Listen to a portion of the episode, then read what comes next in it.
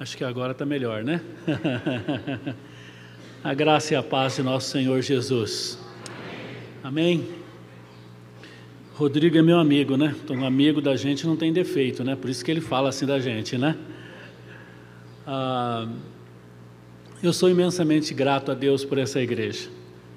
Eu, minha esposa e meus filhos que estão presentes, nós somos gratos a Deus por essa igreja. Eu tenho convicção, e minha família também, que todo esse tempo do nosso relacionamento com a Betel, nós mais recebemos do que conseguimos contribuir. Nós somos enriquecidos com a vida dos irmãos. Hoje, depois de 15 anos, né, 16 anos de relacionamento com essa igreja, nós temos uma coleção de amigos, de irmãos, de pessoas preciosas. Alguns a gente fica muito tempo sem ver, mas quando encontra, a alegria é muito grande. Eu fui sentado aqui olhando o rostinho de cada um e a minha gratidão a Deus, minha gratidão muito grande a Deus por essa igreja. Louvado seja o nome do Senhor. Irmãos, o reino de Deus é isso. Né? O reino de Deus é isso. O reino de Deus é uma bênção. Muito bem, vamos lá, vamos trabalhar. Irmãos, nós estamos falando sobre relacionamento conjugal. Na quinta, nós já falamos um pouquinho sobre duas mentiras do diabo em relação à família. Primeiro ataque que a primeira família sofreu na história da humanidade, e nós compartilhamos essa palavra. Na sexta-feira, nós já fizemos uma introdução no nosso curso e falamos um pouco sobre família como um projeto de Deus. Ontem à tarde, na primeira palestra, nós falamos para os homens, especificamente para os homens e a Vera para as mulheres. Fizemos a exposição de Provérbios capítulo 5 e a palestra foi uma prevenção contra adultério e uma palestra que muito dura, muito difícil. E eu pensei até que eu teria que fechar os homens naquele container para ninguém fugir, né? Mas não precisou. Né? mesmo aberto, ninguém fugiu, e eu agradeço a Deus por isso, né? apesar da palavra ter sido tão dura para os homens, mas tão bíblica e oportuna, e é o que nós cremos, por isso que nós pregamos. Tá? É, ontem à noite nós falamos um pouco mais sobre os estágios pelos quais um casamento passa, e falamos também sobre como produzir comunhão, como que um casal pode criar comunhão. E nos baseamos na experiência de João com Jesus. Não poderia ser uma, uma baliza melhor, né? Não poderia ser termos um paquímetro melhor para aferirmos a nossa comunhão, senão a partir dessa do relacionamento de João com o Senhor Jesus. Hoje de manhã nós temos uma tarefa hercúlea, uma tarefa pesada. Nós temos três palestras para dar nessa manhã. Nós vamos falar um pouquinho sobre arrependimento, confissão e perdão. São três palestras, mas como o tempo nosso aqui são apenas esses encontros, então nós vamos nos deter ah, nessa manhã, vamos resumir um pouco para falar sobre esses três temas. Ah, para quem não está fazendo o curso, eu vou fazer uma rápida colocação.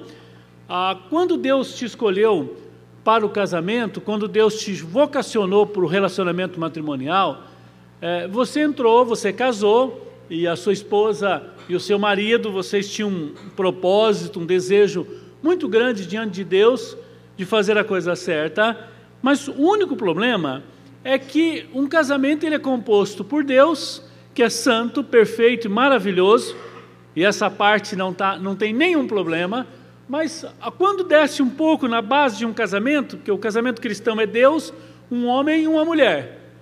Mas quando chega na parte do homem, de uma mulher, tem um detalhe. O homem e a mulher somos pecadores. E sabe o que, que pecador faz? Peca. Pecador fracassa. Todos nós sabemos o que é para fazer, mas não fazemos. Todos nós sabemos qual é o caminho, mas não andamos nele. Obviamente que se bastasse instruções e orientações, teoria, nós resolveríamos todos os problemas da humanidade em uma faculdade. E eu lembro da minha experiência, pela graça de Deus, o Senhor me alcançou com 16 anos, E eu, logo no início da minha vida cristã, eu coloquei na minha mente: eu quero ter um casamento cristão. E quando, com 24 anos de idade, eu resolvi, tomei a sábia decisão de casar. Não sei se a Vera fez, acertou da mesma forma, mas eu acertei. É? E nós nos casamos. E antes de casar, eu li tudo que tinha em português sobre casamento. Conversei com as pessoas que eu tinha acesso, com os pastores mais experientes, me preparei espiritualmente, psicologicamente, eu fui treinado para um bom casamento. Mas isso não me isentou de muitos conflitos, de muitas lutas, de muito choro, de muitas lágrimas, porque a Vera casou com um pecador. E a grande questão que nós vamos tentar resolver nessa manhã, e o caminho que nós vamos apontar nessa manhã, é baseado nisso. Você é um pecador e pecador peca. E por mais que você tenha propósitos, por mais que você tenha convicção, desejo, a pessoa que está do seu lado é uma pessoa humana que vai errar. E a pergunta é: o que, você faz quando erra?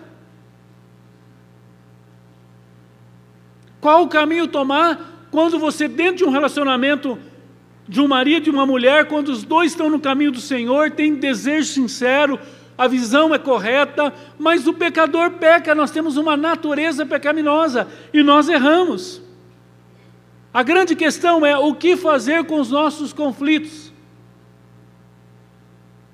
O que fazer com os nossos erros dentro do casamento? Normalmente nós tomamos os caminhos errados. Normalmente nós justificamos, nós transferimos, nós colocamos a culpa no lugar, nós colocamos a culpa na igreja, no pastor, nós colocamos a culpa na sogra, eh, no cachorro, no governo. Nós temos uma grande dificuldade de encarar os nossos erros. E essas três palestras dessa manhã, elas terão esse objetivo de te mostrar um caminho de restauração. Na verdade, você precisa ter um kit de primeiros socorros para o seu casamento. Ah? A Bíblia diz essas coisas vos escrevo, João diz, para que não pequeis, mas se pecar, temos um advogado. Então eu diria: o casamento é feito para você não errar. O seu propósito é não errar, mas se você errar, e vai errar, vai errar. Ah? Tem um livrinho muito gostoso de ler, que eu sugiro para todos, é Quando Pecadores Dizem Sim. E nós espantamos, porque quando você vai casar, se alguém perguntasse para você na semana do seu casamento, Deixa eu dizer uma coisa que você não acho que você não está sabendo. Você vai casar com aquela mulher lá? Se vou. Você sabia que ela peca? É mesmo? É. Imagina alguém conversando com a tua esposa três dias antes do seu casamento. Está tudo certo, tá? Mas tem uma coisa que você não está sabendo. Você sabia que ele é humano? Você sabia que como ser humano ele vai te decepcionar? Ele vai errar? Ah, não estou sabendo dessa história não. Vamos conversar daqui um tempo? E a gente sabe que o outro peca, a gente sabe que o outro erra, mas quando erra a gente fica apavorado. A gente não aceita. E nós reagimos muito mal ao erro do outro. Com os nossos erros, nós não reagimos mal. É? Nós achamos que o outro tem que entender o nosso erro. Mas os erros dos outros, especialmente da esposa, especialmente do marido, e depois, quando chegam os filhos, nós reagimos muito mal. Nós cobramos perfeição. Nós não temos misericórdia com o erro do outro. Nós não temos misericórdia com a fraqueza humana que o outro tem. E a pergunta é: o que fazer com os conflitos de um relacionamento conjugal? Esperamos apresentar esses três caminhos e essa primeira introdução, essa primeira parte, eu quero falar um pouquinho sobre o componente mais importante na restauração de um relacionamento. Lembra que toda vez que você erra, toda vez que você peca, você perde a comunhão com Deus e perde a comunhão com a esposa. Irmãos, cristão não tem amizade. Não é amizade, é comunhão. Se você é um cristão genuíno, se você nasceu de novo, quando você casa com essa pessoa, você desenvolve comunhão. Comunhão ela é, acontece a nível espiritual, emocional e físico. E quando você quebra esse princípio, você perde essa comunhão. E se você e só tem um caminho para voltar, que é esse caminho que nós vamos apresentar hoje de manhã. Eu quero ler com vocês segundo aos Coríntios, capítulo 7. Segundo aos Coríntios capítulo 7, o apóstolo Paulo escrevendo à igreja de Coríntios, da cidade de Corinto, ele vai dizer sobre arrependimento. E segundo Coríntios capítulo 7, verso 9, diz assim: Estou ouvindo algumas folhas ainda, vou esperar os irmãos abrirem. Né? Segundo aos Coríntios, capítulo 7, verso 9. Quem não achou ainda, deixa eu dar uma dica, está entre Gênesis e Apocalipse ali, está bem facinho. Facinho de se achar. Ah? Paulo diz assim: Agora me alegro, não porque fostes contristados, mas porque fostes contristados para arrependimento. Pois fostes contristados segundo Deus, para que de nossa parte nenhum dano sofresses. Porque a tristeza segundo Deus produz o quê? Arrependimento para a salvação, que a ninguém traz pesar, mas a tristeza do mundo produz morte. Pouco tempo uma pessoa me ligou e disse: Pastor, eu estou arrasado estou decepcionado, eu estou acabado. Disse, o que, que foi, meu irmão? Ele disse, eu briguei com a minha mulher. Eu falei, que bom, que alegria. Ele falou, pastor, eu estou dizendo para o senhor que eu briguei com a minha esposa, o senhor está dizendo que o senhor está contente? Eu falei, não, não estou contente que você brigou, estou contente que você está triste. Eu estou contente que você está em luta. Eu estou feliz porque você está chateado. Porque se você tivesse feito isso e tivesse normal, é porque você estaria já com a sua mente cauterizada. Se você errou, quebrou um princípio, magoou uma filha de Deus, quebrou, perdeu a comunhão com a pessoa que você mais ama, a pessoa mais importante da sua vida, e você continua bem, você está com a mente cauterizada. Na linguagem popular, você é um cara de pau. Se fizer a barba, cai serragem. Hã? Porque um cristão, o pecado na vida de um cristão tem que ser um acidente. E um triste acidente. O pior é quando o casal começa a brigar e não tem mais conserto e vai empurrando e leva a si mesmo. Né? Aí é assustador. A Bíblia diz que o Espírito Santo produz tristeza para o arrependimento. Tempo atrás eu encontrei um irmão que tem ministério na igreja e ele me disse, pastor, estou chateado. O que, que foi? Eu falei, eu briguei feio com a minha mulher. Mas nós falamos em separação, eu acho que o caminho vai ser o divórcio, não tem outro jeito, nós já estamos numa crise muito grande. E eu fiquei super preocupado, orei com ele, falei, meu irmão, procura tua esposa, pede perdão, anda no caminho da cruz, busca, volta para Deus, não aceita essa derrota. E eu fiquei preocupado, à noite eu orei por ele, acordei de madrugada, orei por ele.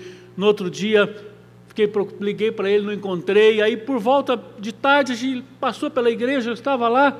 Eu disse, aí, irmão, como é que está? Ele falou, como é que está o quê, pastor? Eu falei, o seu problema. Que eu... Ah, não, aquilo já foi. Ih, cheguei em casa, dei uns beijinhos nela, ficou tudo certo. Mas que isso, irmão? É assim? Você imagina a cena dos filhos presenciando um comportamento assim? Irmãos, nós não, não sei de onde nós tiramos a ideia que nós temos que ser perfeito. Ninguém é perfeito. Quem convive comigo aqui, quem conviveu comigo, sabe quantas vezes eu errei aqui. Há irmãos aqui que eu já pedi perdão várias vezes. Hã? Você quer conhecer uma pessoa, se ele é um cristão verdadeiro, vai jogar futebol com ele, né? Aí se ele errar, aí você vai ver se ele é cristão ou não, porque errar todo mundo erra. Agora o cristão verdadeiro erra e conserta. Seu marido é cristão de verdade? O que vai marcar a sua esposa se ela é uma mulher verdadeira de Deus, não é se ela vai errar ou se ela vai acertar. Errar, todo mundo vai errar. Mas é se quando há erro, há arrependimento. Irmãos, o que é arrependimento? Arrependimento é uma obra do Espírito Santo no nosso coração. Ninguém se arrepende sozinho. Não é assim que você está ocupado, tomou o cafezinho 10 horas, deu um intervalo, você entra no, na tua sala e diz, deixa eu buscar um arrependimento aqui, que eu estou precisando me arrepender um pouco. Não é assim, irmãos. Arrependimento é uma obra do Espírito Santo. Interessante como arrependimento é importante. João Batista faz do arrependimento o tema central do seu sermão. Hã? Não precisa abrir, mas lá em Lucas capítulo 3, verso 8, ele vai dizer para aquelas pessoas que ele havia acabado de chamar de raça de víboras. João Batista era um espanta-crente, né? Se ele estivesse aqui pregando, não ficava um aqui dentro, né? Imagina alguém saudando, em vez de falar paz do Senhor, falar raça de víboras. Vocês são tudo umas cobras que precisa mudar. Era assim o sermão de João Batista. E aí, quando ele chega no verso oitavo, ele diz: Produzi, pois, frutos dignos de arrependimento. Ele está dizendo: olha, uma pessoa arrependida, ela tem mudança. Arrependimento genuíno produz fruto. Irmãos, arrependimento é tão importante que foi o tema central de João Batista. Nós estamos chegando agora na, na, na, em outubro, na reforma, na comemoração da reforma. Das 95 teses de Lutero, as quatro primeiras eram sobre arrependimento. A palavra arrepender-se, o verbo, ele aparece 35 vezes no Novo Testamento. É uma palavra extremamente bíblica. E o que é arrependimento? Irmãos, arrependimento, no mínimo, ele é usado para indicar um processo total de mudança. Metanoia é a palavra, denota aquela mudança interior e da mente, das afeições, das convicções, das lealdades. Arrependimento produz mudança. Arrependimento significa girar ou retornar, e é aplicado a voltar-se do retornar do pecado, tornar-se para Deus. O arrependimento só não te leva a ter uma, uma, uma ação ou uma decisão em relação ao pecado, mas ela te projeta para Deus. Arrependimento é uma mudança de comportamento. Há uma grande diferença entre arrependimento e remorso, ou medo da consequência. Alguém que é pego no, no erro, ele vai talvez simule um arrependimento, mas aí é remorso. É? A mulher ameaça ir embora de casa, o marido se arrepende. Isso não é arrependimento, isso é medo de perder privilégios. Arrependimento consiste de uma revolução naquilo que é mais determinativo na personalidade humana. É uma mudança, é uma, uma mudança radical, é uma decisão, um rompimento com o pecado e uma volta para Deus. Irmãos, o arrependimento é o tema central do Novo Testamento. Primeiro sermão de Pedro, ele diz: arrependei-vos. Arrependei-vos. Todas as vezes que você pecar, você precisa se arrepender. Arrependimento é uma graça do Espírito Santo de Deus, por meio do qual um pecador é humilhado no seu íntimo e transformado no seu exterior, a fim de proporcionar um melhor entendimento. Você precisa reconhecer que você é pecador. Só há cura quando você reconhece que você é pecador. Só há mudança no seu casamento quando você diz: Eu estou errado. Eu estou quebrando um princípio de Deus. Irmãos, o arrependimento é a marca de alguém que nasceu de novo. O pecado é a marca de que você tem uma natureza caída. E nós nunca seremos perfeitos, irmãos. Ao longo da história, alguns pastores começaram até a ensinar sobre a erradicação do pecado. O novo nascimento, ser cheio do Espírito Santo, ter uma vida santa, não tira de você a capacidade pecaminosa a sua natureza pecaminosa. Eu tenho uma notícia ruim para dar para você que é casado com essa pessoa que está do seu lado aí. Essa pessoa é um pecador e ele vai ser sempre um pecador. Você precisa orar para ele ser santo diante de Deus. Quanto mais santo diante de Deus, mais longe ele vai estar do pecado. Quanto mais longe de Deus ele estiver, mais perto do pecado ele vai estar. Perto de Deus, cheio do Espírito, longe do pecado. Esvaziou de Deus, enche do pecado. Irmãos, isso é natural. Você olha a história de Israel, Israel está bem com Deus, Israel está em comunhão com Deus, está na prosperidade, está na bênção. Deus começa a abençoar Israel financeiramente, aí o povo começa a afrouxar, ah, já começa a olhar as imagens, as, os ídolos dos outros povos, já não quer mais dizimar, já não quer mais adorar, já não quer ir na reunião da igreja, já começa a desanimar. Daqui a pouco, quando eles perdem a comunhão com Deus, é um processo natural. Primeiro, idolatria. Segundo, pecado. Terceiro, violência. Se você olhar a história de Israel, você vai ver que todas as vezes que Israel se afastou do Senhor, ele entrou por esses três caminhos: idolatria, promiscuidade sexual e violência. Essa é a minha história e a sua história. Só há uma esperança para a gente, irmãos: é estar em Cristo. Por isso que o meu nome é pecador, meu sobrenome é pecador. Nós somos pecadores arrependidos. Por isso que o arrependimento tem que ser a marca de um cristão. Por isso que a marca de um casal que ama e teme ao Senhor não é que não erra. Erra, mas se arrepende. Erra, mas trata diante de Deus. No que, que consiste o arrependimento? Arrependimento é um ato divino que transforma o homem, mas depende da reação positiva do homem, uma vez inspirada por Deus. Então Deus amolece o seu coração. Esses dias alguém pediu para eu explicar e disse, pastor, eu queria que o senhor explicasse bem. No arrependimento, qual é a parte humana, qual é a parte divina? falei, irmão, é simples. Ele trabalhava numa oficina mecânica, eu disse, sabe aquele carro que chega, aquele parafuso, que está ali há muitos anos e que não sai de jeito nenhum? Você tem que pegar um maçarico ali e quebrar aquele parafuso e romper?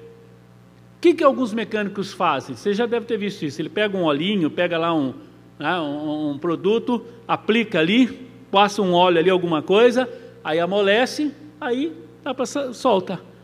Irmãos, quando nós erramos, o pecado ele enrijece o nosso coração. O pecado nos deixa mais bruto do que nós já somos. O pecado endurece a nossa consciência.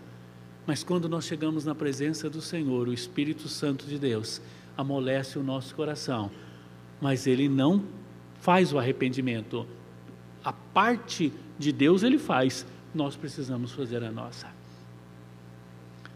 A pergunta é: no seu casamento você erra? Claro que você erra. Mas quando você erra, você se arrepende? Se você erra, se você peca e não se arrepende, eu tenho uma notícia triste para dar para você. Você nunca nasceu de novo. E se você já nasceu de novo, você está num caminho de apostasia. Eu vou repetir para ficar bem claro. Primeiro, se você nunca experimentou arrependimento, se você nunca passou por um processo de metanoia, se nunca o Espírito Santo mostrou que você é um pecador e você nasceu de novo, você não é convertido. Você é convencido, você é um religioso, você é educado, você gosta da igreja, mas você não nasceu de novo. A evidência de alguém que nasceu de novo não é que ele põe uma roupa diferente, que ele frequenta regularmente a igreja e que ele fala para todo mundo que ele é crente agora da Igreja Batista Betel. Essa não é evidência. Biblicamente falando, a evidência é o arrependimento. Irmãos, esse é um caminho. Arrependimento não é só a porta de entrada do Evangelho, é um caminho. E se tem um lugar que nós precisamos praticar o arrependimento é dentro de casa. Se tem um lugar que nós precisamos consertar os nossos erros, chamar pecado de pecado, é em casa. O arrependimento é a base do novo nascimento. O arrependimento é a porta de entrada da vida cristã. O arrependimento é a porta do caminho do crescimento espiritual. Irmãos, cada dia Deus vai trabalhando o nosso coração, a palavra de Deus vai ganhando o nosso coração. Quanto mais perto de Deus você está, mais arrependido dos seus pecados você vai estar. Ao ponto que você vai dizer como Isaías: Isaías já era crente, mas quando ele vê a glória do Senhor, quando ele vê o trono, quando ele vê a soberania de Deus, ele cai em plantos e diz: Ai de mim, porque sou um homem de lábios impuros e habito no meio de um povo de impuros lábios, e os meus olhos viram ao Senhor. Não é que ele não era pecador, ele era, mas ele não sabia porque não tinha luz. Irmão, se tem um lugar que nós precisamos praticar o arrependimento é dentro de casa. E eu sei que você deve estar pensando, pastor, mas está muito subjetivo, eu não estou entendendo ainda o que, que é uma pessoa que experimentou o arrependimento. Bom, então vamos lá. Qual é a primeira evidência de alguém que se arrependeu? É tão simples, irmãos. Uma pessoa que se arrependeu tem disposição de confessar. A confissão é a primeira evidência do arrependimento. Agora, aqui nós precisamos parar um pouquinho, irmãos, e conversar.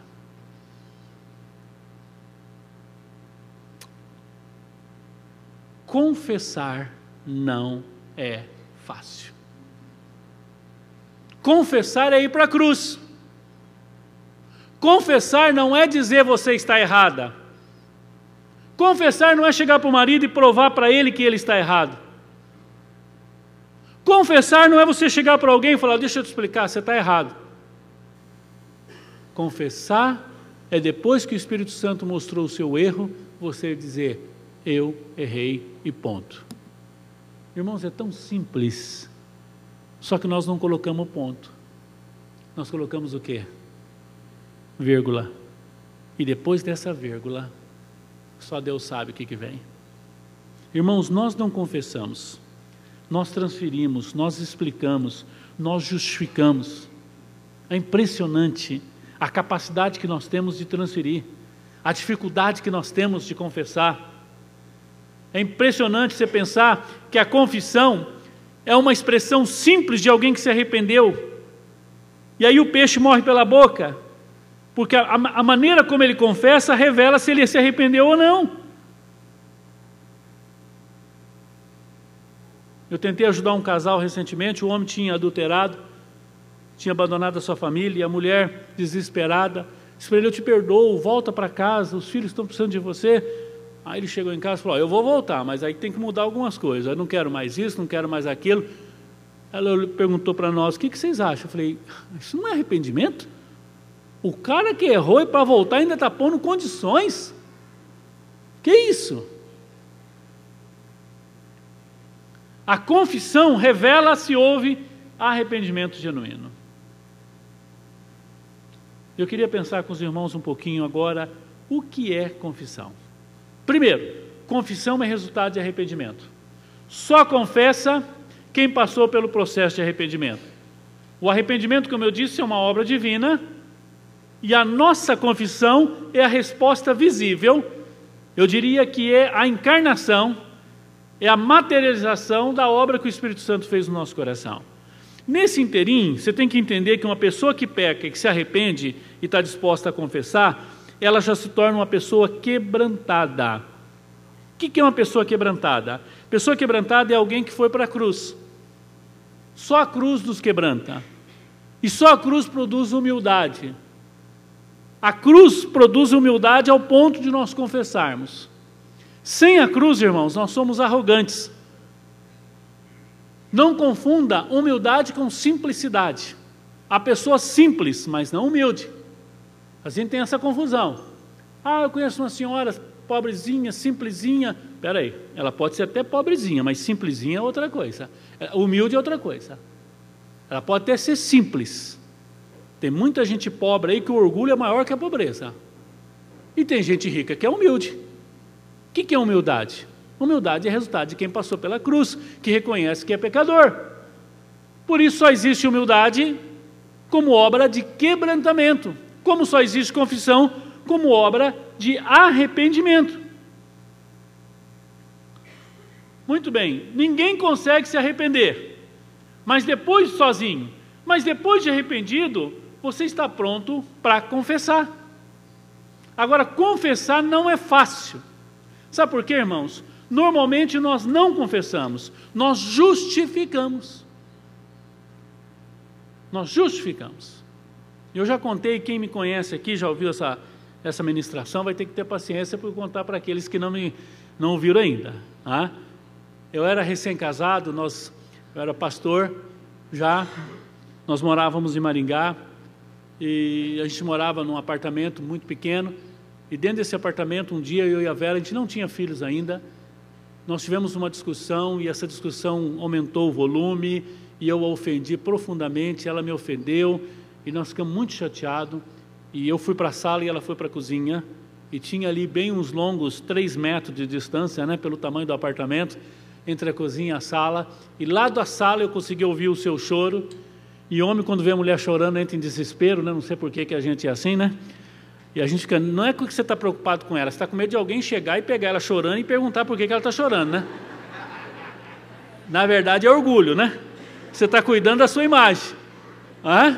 E se chorar dentro do supermercado, então, aí sim, você dá um jeito de ir embora logo. Ah? Se chorar dentro da igreja, você fala que é Deus que está falando, né? e eu lembro daquele choro da Vera e eu disse assim: não, eu sou pastor, eu sou crente, eu vou lá pedir perdão para ela. Eu levantei no alto da minha humildade e fui até a cozinha e disse: Vera, eu gostaria de pedir perdão para você. Ela até suspirou, né? Eu disse: Eu quero te pedir perdão porque eu errei. Mas eu quero deixar bem claro uma coisa: eu só errei porque você fez isso, isso, isso, isso, isso. Aí ela falou assim: Eu só fiz isso porque você fez isso, brigamos tudo de novo. E eu saí pisando alto de dentro daquela cozinha, dizendo assim: Eu sabia que esse negócio de perdão não funciona coisa nenhuma. Funciona para os outros, para mim não funciona. Agora, eu confessei meu pecado? Não, eu acusei. Irmãos, de quem que é o ministério de acusação das nossas almas? Quem que é o acusador? E às vezes, como casais, irmãos, nós funcionamos muito mais como acusador do que como um acolhedor. Às vezes a pessoa errou, e a gente vai lá, ela está sofrendo que errou, você vai lá e põe o dedo na ferida e aperta mais ainda. Eu sabia que você ia fazer isso, você faz isso mesmo e tal. Aí, se ele já estava mal, agora ele quer se matar, né? Depois de conversar com você. Irmãos, confessar não é justificar. Nós gostamos do caminho da explicação. Ah, olha, eu vou te explicar, eu só errei. Eu lembro de um dia que Deus tratou isso da minha vida.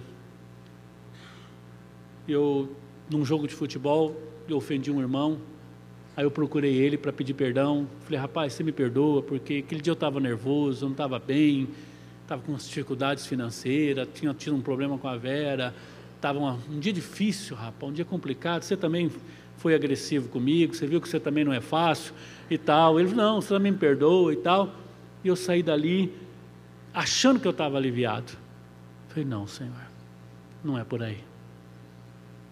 Pedir perdão, irmãos, confessar não é explicar, é reconhecer que você está errado.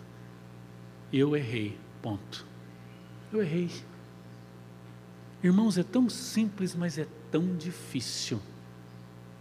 Porque nós queremos, no mínimo você está querendo dizer para a pessoa, não sou desse jeito não. Hein?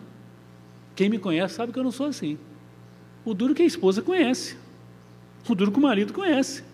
Por mais que você tente passar perfume no defunto, ele vai cheirar mal.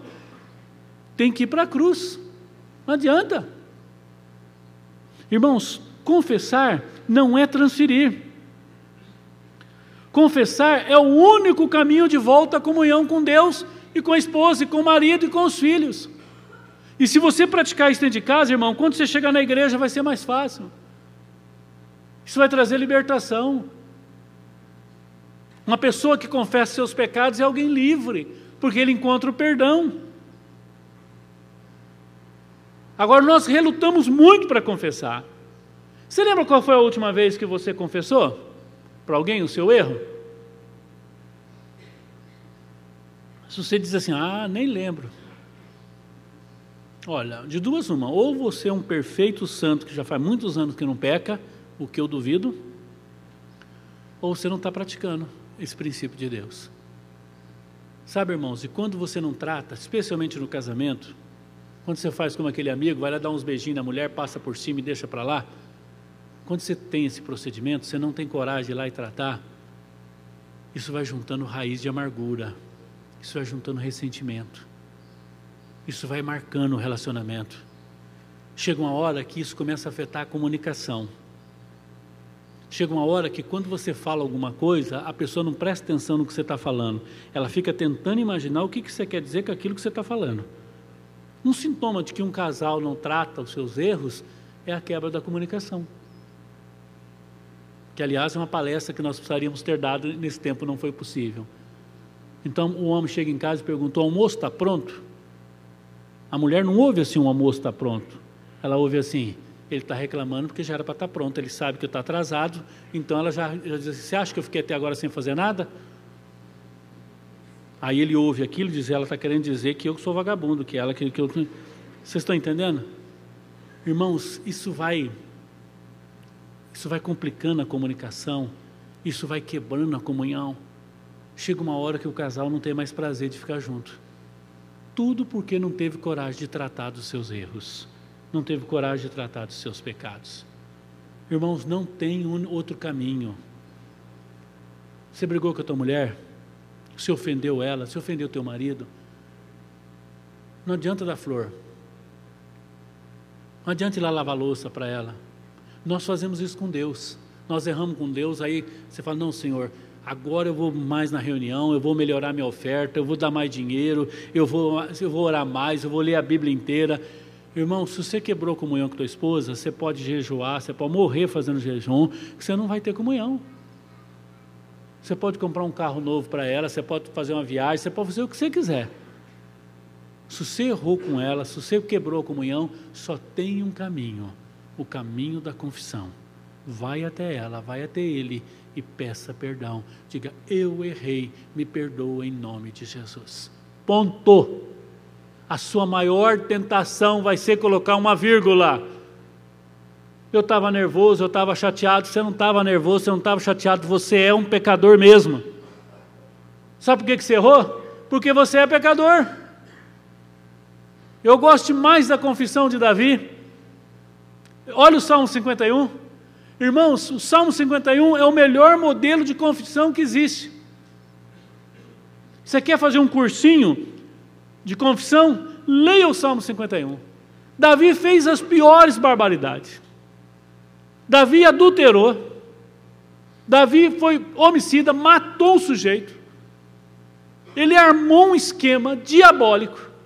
Você olha Davi fazendo aquilo, você fala: Meu Deus, como é que pode um homem fazer isso? E Deus prova, prova. O marido da mulher, ele fala, vai para tua casa, porque ele tinha engravidado a mulher dele, né? Ele falou, vai lá, vai lá com a tua mulher. Ele senta na porta e fala, não, não vou não. Eu sou fiel. E aquele homem, irmãos, vai até as últimas consequências na sua fidelidade. Aí Davi faz uma cartinha lá para o general da ponta lá, fala, pega esse cara, põe ele bem na frente para ele ser o primeiro a morrer, que eu vou ficar com a mulher dele. E ele pega a carta, ele não lê,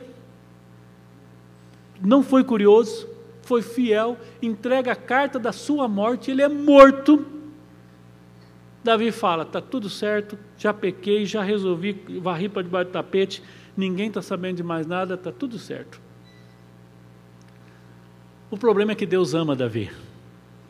E quem Deus ama, Deus revela o pecado. Quem Deus ama, Deus trata. E aí Natan Deus escolhe Natan, né? Coitado Natan. Tinha que ser ele, né? Que homem corajoso. Quem mandou matar um para mandar matar o outro era daqui para ali, não era? Natan chega e conta uma historinha para Davi. Davi, o sujeito tem muitas ovelhas lá e tal, e o outro só tem uma. Aí aquele que tem um monte vai lá e quer tomar. Quer, para, para. Esse cara tem que morrer. Natan olha para ele e fala: Esse homem é você. Irmãos, a partir desse momento, Davi tinha muitos caminhos. Ele podia explicar, falar que ele não tinha um bom relacionamento sexual com a esposa, por isso que ele adulterou. Essa é a explicação mais, mais que a gente ouve nos consultórios pastorais e na clínica. É essa. Ah, eu adulterei porque, ah, mas também eu não tinha vida sexual com a minha esposa. Ah, minha esposa era fria, minha esposa não era uma mulher é, amorosa, isso me levou para o adultério. É a mais esfarrapada que a gente ouve. Irmãos, Davi podia explicar um monte de coisa. Mas daí você vai para o Salmo 51 ele diz assim: Eu pequei. Pequei contra ti, Senhor. Fiz o que era mal perante os teus olhos. Por isso, Senhor, cria em mim um coração puro. Cria, Senhor. Irmãos, essa palavra cria, ela é a mesma palavra que está lá no, no Gênesis, quando diz: No princípio criou Deus.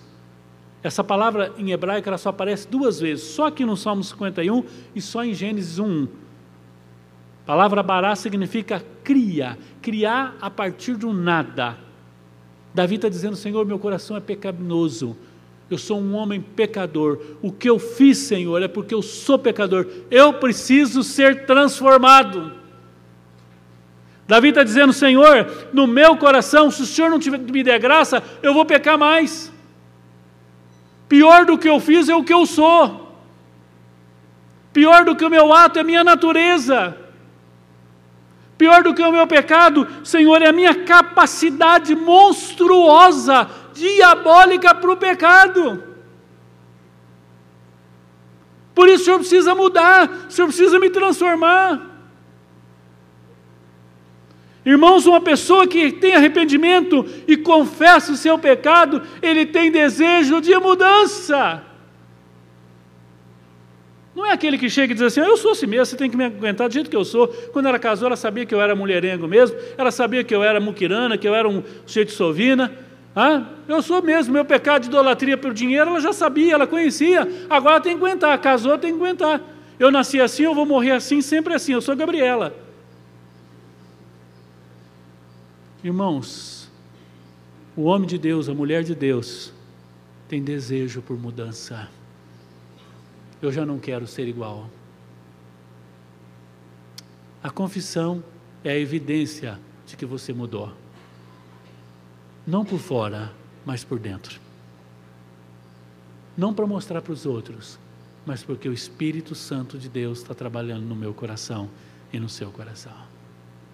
Vamos ficar em pé e vamos orar.